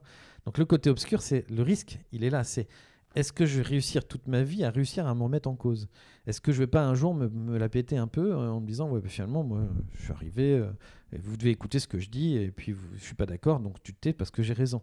Ça c'est le risque et c'est le côté obscur il est là en fait. C'est l'absence de remise en cause mais absolument pas l'inverse. Et, pour moi c'est ça le risque parce que en se remettant en cause on devient meilleur et au bout d'un moment à force d'être meilleur c'est ce qui s'est passé euh, lors de mon, école ben, on devient le meilleur c'est-à-dire que vous avez personne meilleur que vous à l'instant T. Et ben, c'est beaucoup plus dur de se remettre en cause quand vous êtes le meilleur que quand vous essayez juste d'être meilleur. C'est pas du tout pareil. Parce que quand vous êtes le meilleur, vous n'avez pas de personne au-dessus qui va vous donner peut-être un objectif. Non, non, là, c'est vraiment que par rapport à vous. Donc, si, si dans la vie, au quotidien, vous comprenez que l'objectif, c'est pas vous, ça va. Si vous comprenez que l'objectif, c'est la vie de l'autre et que la vie de l'autre, elle n'est pas meilleure parce que vous n'avez pas toujours pas réussi, bah, ça va, vous avez une remise en cause permanente. Mais si à un moment donné, vous arrêtez de regarder l'autre pour vous regarder que votre nombril, là, ça marche beaucoup moins bien. Est-ce qu'il t'arrive de procrastiner? De quoi? De procrastiner, de remettre au lendemain des choses que tu pourrais faire aujourd'hui ah parce que très souvent, très souvent parce que parce que mes journées sont pas assez longues. Enfin, c'est un bien regret là, on parlait de regret potentiel. ça, c'est que les journées sont pas assez longues. J'ai envie de faire plein de choses que je peux pas faire. C'est extrêmement frustrant. Euh, dans ça, ça du, coup, forcément, bah, je remets au lendemain des choses que j'aimerais bien faire le jour même, mais que j'arrive pas forcément à faire, ou, ou des fois que j'ai pas envie de faire. Hein. Il y a des choses administratives qui sont pas très sympas euh, des fois, et je me dis bon allez, je mets ça de côté. J'ai plus urgent entre guillemets, mais ça c'est mon urgence personnelle que je me suis mis, mais en réalité pas forcément. Donc oui, oui, ça m'arrive euh, régulièrement, et, et, je me donne la bonne excuse euh, de dire que c'est parce que j'ai trop de choses à faire quelle croyance est-ce que tu as qui peut paraître stupide ou déplacée pour les autres? Ah bah alors peut-être que la croyance en Dieu est peut-être stupide et peut-être déplacée pour certains, ça c'est clair.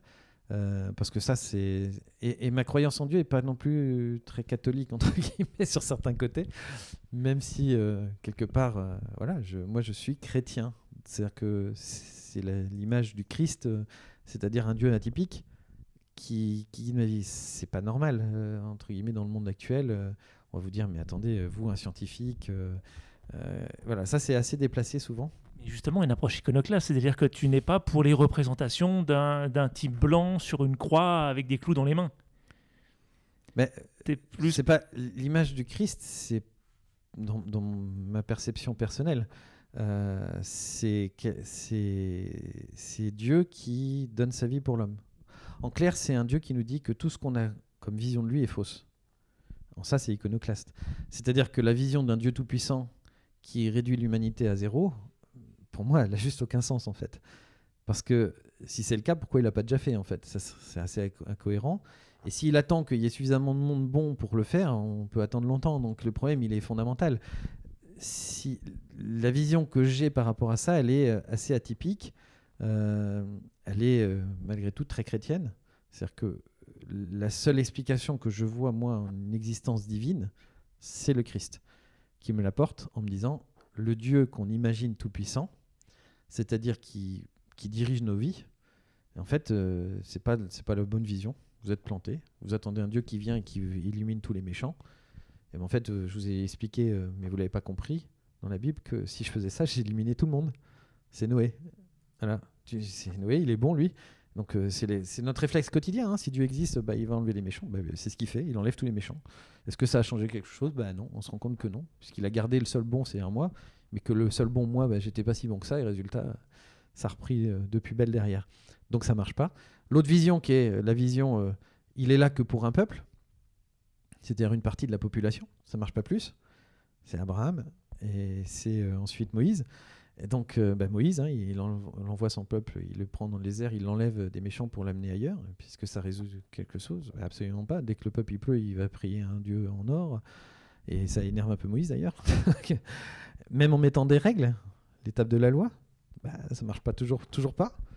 Donc il y a pas de, ça marche. En fait, rien ne marche, sauf un seul truc. Il y a un seul truc qui marche, c'est aimer. Et là, ça marche. C'est-à-dire qu'aimer, c'est la seule chose qui fait qu'on peut accepter des règles qu'on va se mettre à soi-même, qui vont aller au-delà de mes envies pour l'autre. Et c'est au final la seule chose qu'on devrait garder en fait du christianisme, c'est le terme aimer.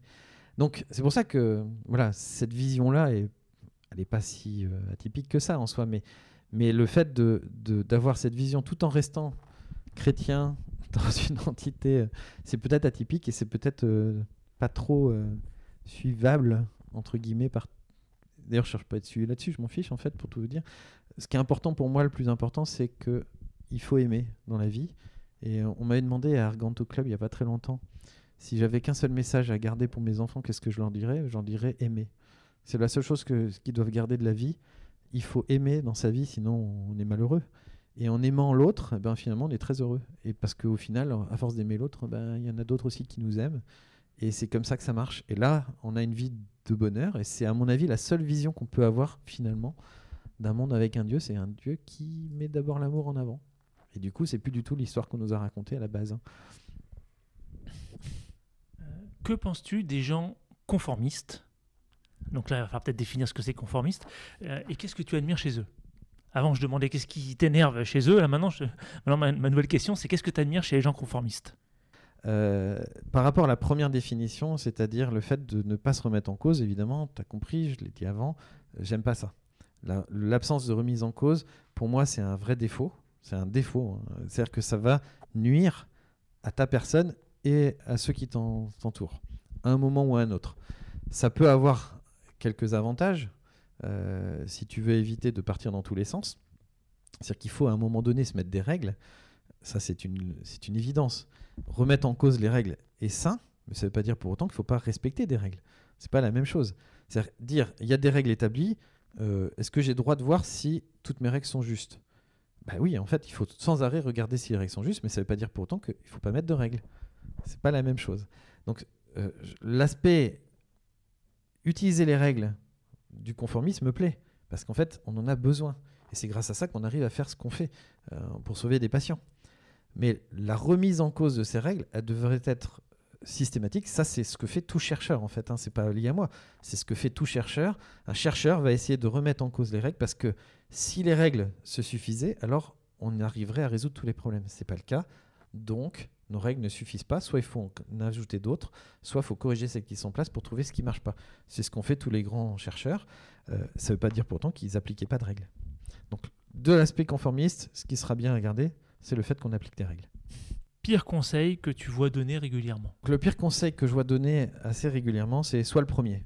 Je déteste ça parce que être le premier veut dire se mettre au-dessus des autres. Et ça, je déteste ça. Je pense que c'est contre l'humanité de faire ça c'est un engrenage en fait. C'est un engrenage incessant. Soit meilleur, ce serait un bon conseil. Soit bon, c'est déjà pas mal d'ailleurs.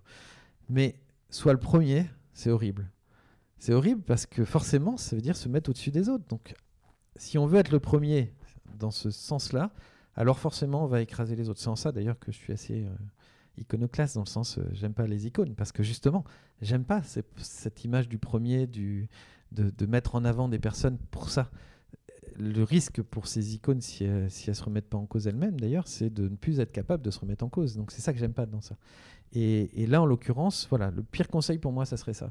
Alors que le meilleur conseil, ça serait d'essayer d'aimer l'autre et, d'être euh, le meilleur possible pour ça, d'ailleurs, et pour tout. Non, puis là, en t'écoutant, tu mets en avant et en valeur surtout une caractéristique que je n'avais pas identifiée chez les autres personnes que j'ai interviewées jusqu'à présent, qui est l'humilité. Un iconoclaste qui remet en cause les systèmes, en théorie, devrait être humble. Parce que s'il considère qu'un système établi doit être mis en cause, alors c'est-à-dire que son propre système aussi doit l'être. À un moment ou à un autre, il ne faut pas dire que j'ai la seule science, sinon ça ne marchera pas d'ailleurs. Ce sera pas, ce sera peut-être un iconoclaste, mais, mais pas forcément. Oui, ou un clochard dans la rue. Non, qui a non. tout rejeté. euh, Mais un clochard, c'est quelqu'un qui peut être très bien. Euh, moi, souvent qui a rejeté, enfin, qui ont rejeté le système, qui font plus partie du système volontairement. qui se re- Parfois. qui- pour alors, Alors que là, pour aujourd'hui- pour ceux, pour ceux qui décident de rejeter le système oui mais mais mais rejeter le système pourquoi pas? Non non je pensais pas à ça moi je pensais plutôt à, à Staline qui euh, décide de casser un, un- ou un Lénine avant de casser un système pour en mettre un autre à la place qui l'arrange. Euh, c'est pas ça l'esprit.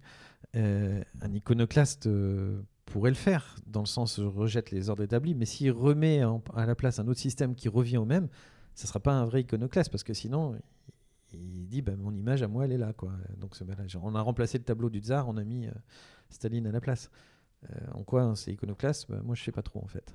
Sur quel sujet as-tu changé d'avis récemment? Ah, ça va être scientifique forcément. Euh, sur le plan scientifique il y a, il y a des techniques hein, qu'on développe auxquelles je croyais pas. Donc euh, bah, vous avez un chercheur qui vient vous dit tiens moi je pense que ça ça pourrait être pas mal. Il peut dire non non ça ça marchera pas je pense pas.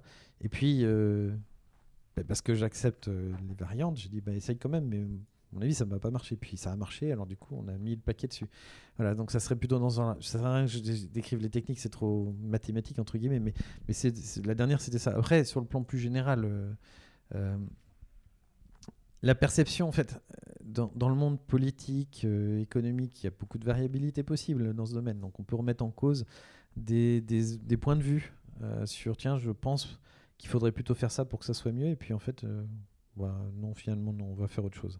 Ça arrive aussi donc, dans le monde politique, c'est-à-dire dans des idées sur quelles solutions on peut trouver pour notre société. J'ai plein d'idées pour notre société. C'est une évidence. On ne peut pas euh, faire ce que je fais sans savoir d'idées.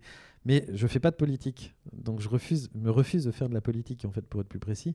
euh, parce que je pense que si je commençais à rentrer dans ce jeu-là, le jeu de la politique, je nuirais à mon objectif premier qui est de sauver des vies. C'est assez bizarre parce qu'en théorie, le politique, il devrait être là peut-être aussi pour ça. Mais en fait, il y a tellement de, clivages euh, dans, le monde politique. C'est-à-dire que quand vous prenez une décision par rapport à une thématique, vous devez vous associer à un tel gouvernement à un instant T. Bah, du coup, euh, derrière, euh, si vous changez de gouvernement, vous, partez peut-être avec par clivage politique qui n'est pas forcément dû à vous, mais qui peut être dû au politique lui-même. Donc plutôt que faire ça, vaut mieux dire bah, non, non, je m'en mène pas. Mon objectif numéro un, c'est de sauver des vies. Donc on va essayer de faire en sorte que, quels que soient finalement les partis, ce que l'on fait soit soutenu.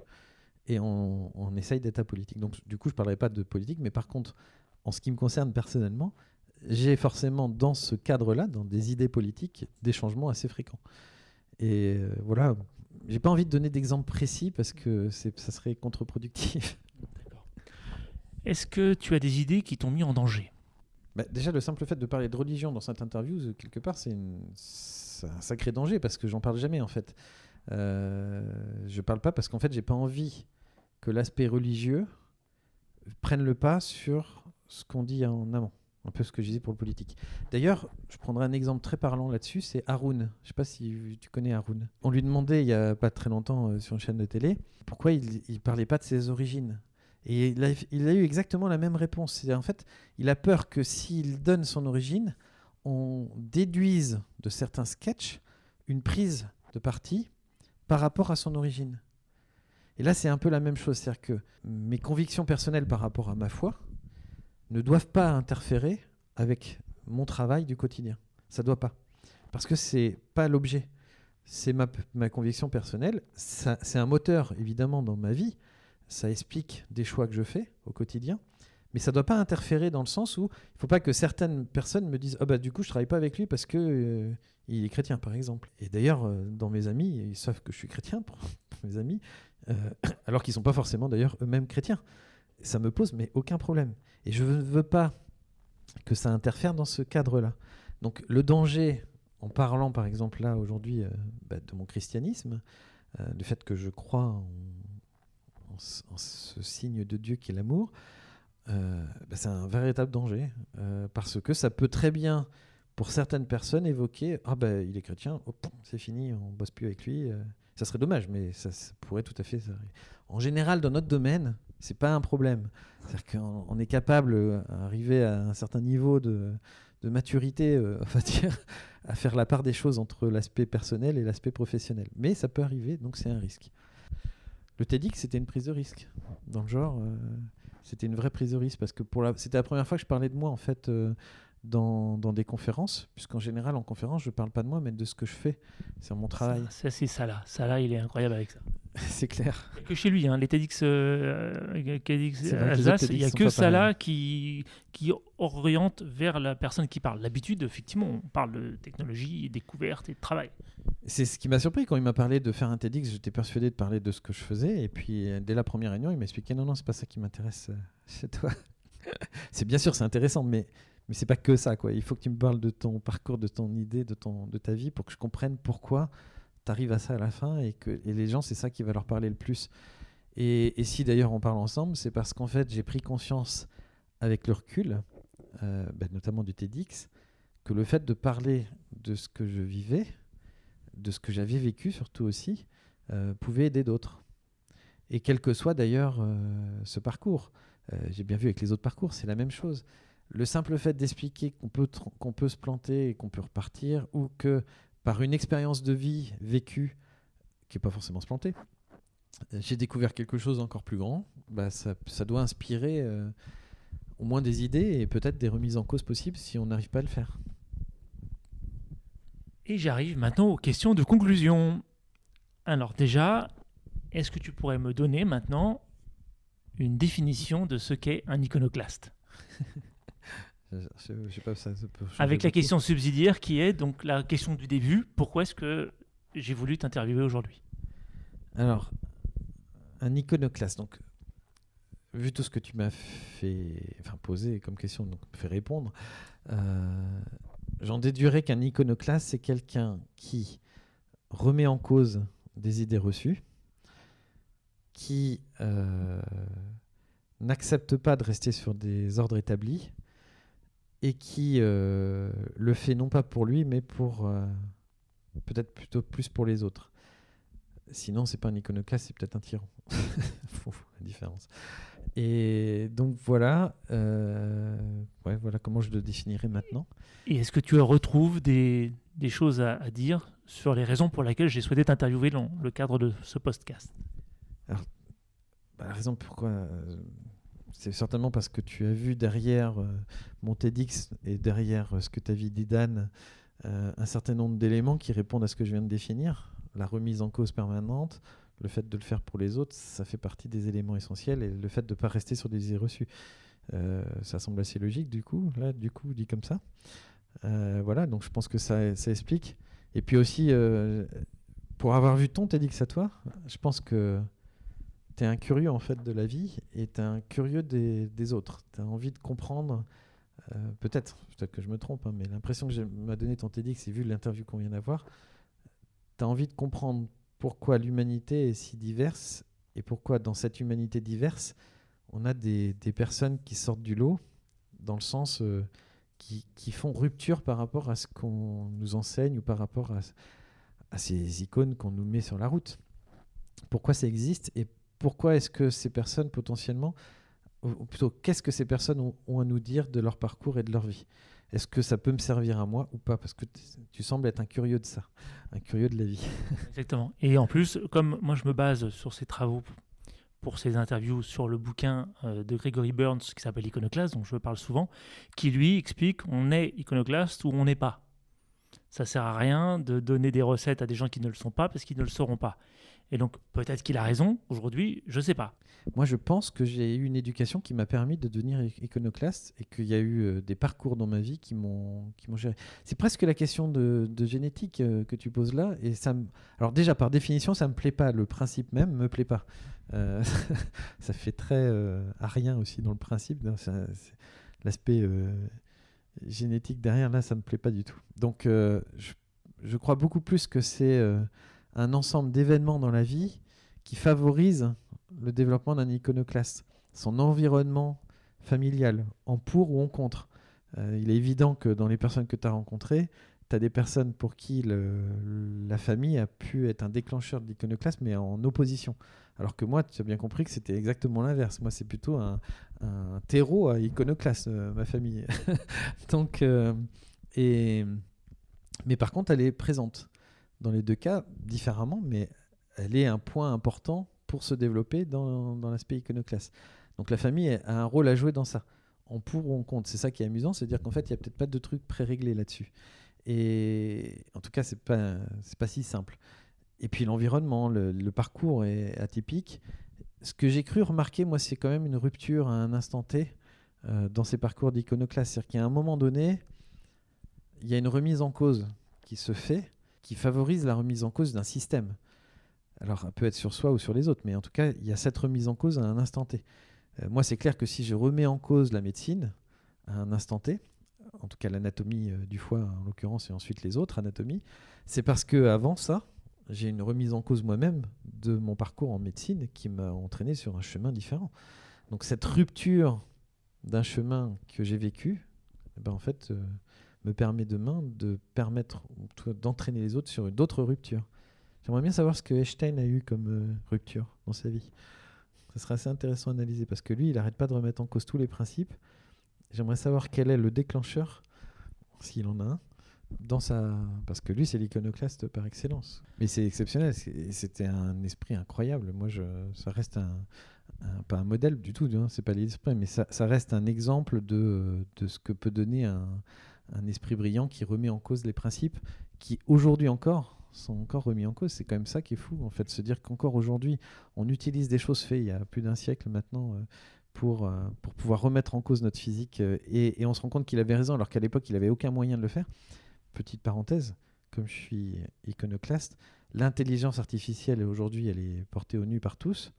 J'étais le premier à la défendre au moment où il fallait euh, aider son essor. Et maintenant, je- j'explique aussi qu'il ne faut pas tout mettre sur l'intelligence artificielle parce que c'est pas possible. C'est une incohérence complète. Einstein, il n'avait pas d'intelligence artificielle, il n'avait même pas de données. Et il a fait des, des principes, c'est-à-dire en fait des formules, des équations, des règles, des lois. Et ces lois, elles sont validées aujourd'hui par des données qu'on a pu obtenir grâce à ces lois.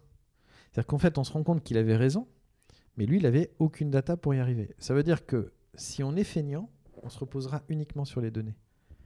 Il faut faire attention à ça. C'est-à-dire que l'intelligence artificielle, c'est un outil extraordinaire qu'il faut absolument développer parce que ça va nous aider, mais ce n'est pas l'outil.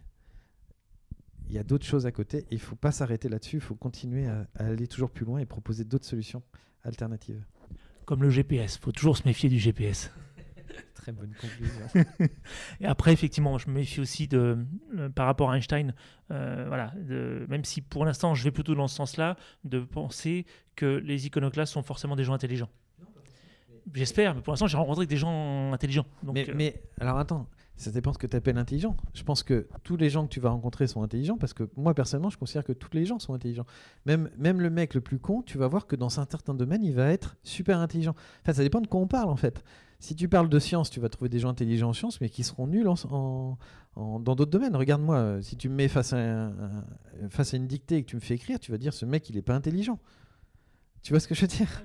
L'intelligence, en fait, c'est très très relatif. T'en as qui, sont, qui ont une intelligence pour l'art, et d'autres qui ont de l'intelligence pour des sciences, d'autres des sciences dures, d'autres des sciences molles. Il y a de tout. Et ce qui est génial, et c'est ce que je vois moi tout- au quotidien avec Visible Patient, on, on voit une anatomie qui varie quelles que soient les personnes. C'est-à-dire qu'on le voit phy- physiquement, géométriquement, tu vois, en 3D. Mais si ça, ça varie, pourquoi le reste varierait pas? Tous les gens sont différents. Et c'est ça qui est génial dans l'humanité, c'est que si on était tous identiques, on ne serait, on serait plus là en fait aujourd'hui. Parce que la moindre petite maladie qu'aurait tué un aurait tué tout le monde. Et notre force, elle est dans cette différence. Donc utilisant cette différence, y compris sur l'intelligence, et je pense que toute personne a une intelligence, simplement elle ne s'exprime pas de la même façon chez les uns et chez les autres.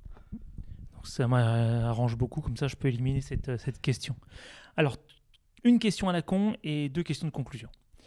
Première question, donc la question à la con. Sur une échelle de 1 à 10, quel est ton niveau de bizarreté Et pourquoi? Alors pour ceux qui me connaissent bien, ils savent que je suis très bizarre parce que je parce que parce que quand je fais euh, l'idiot entre guillemets, euh, je pars en live, j'adore faire le clown. Donc euh, j'ai un niveau de bizarreté qui peut être élevé. Euh, pour ceux qui me connaissent très bien, d'ailleurs, il suffit d'aller voir mon bureau. hein. Euh, J'ai un bureau avec plein de trucs. Alors aujourd'hui, on appelle ça un geek. parce que j'ai des personnages, j'ai des lapins crétins, j'ai des mignons, j'ai plein de trucs dans mon bureau. Mais non, la réalité, moi, ça m'éclate. Hein. Je joue aux jeux vidéo, je fais des trucs comme ça. Là, je me suis mis, tu parlais tout à l'heure, nouveau Tada, ben, tu vois, en loisir, par exemple, je me suis mis à prendre la batterie. J'aime bien la batterie, je trouve ça rigolo. Euh, je, fais, je, fais, de la guitare, etc. Donc, j'ai un niveau de bizarreté assez élevé, je pense, dans, dans le critère bizarre humanité. je dois être au moins 8. Hein. Et, je peux aller très loin dans la bizarreté. J'adore jouer sur les mots, j'adore euh, aller même dans le paradoxal. Et voilà, je pense que je suis assez loin dans la bizarreté. Très bien. Et eh ben écoute, sur ce, euh, merci beaucoup pour le, le temps et puis à bientôt. Au revoir. Au revoir.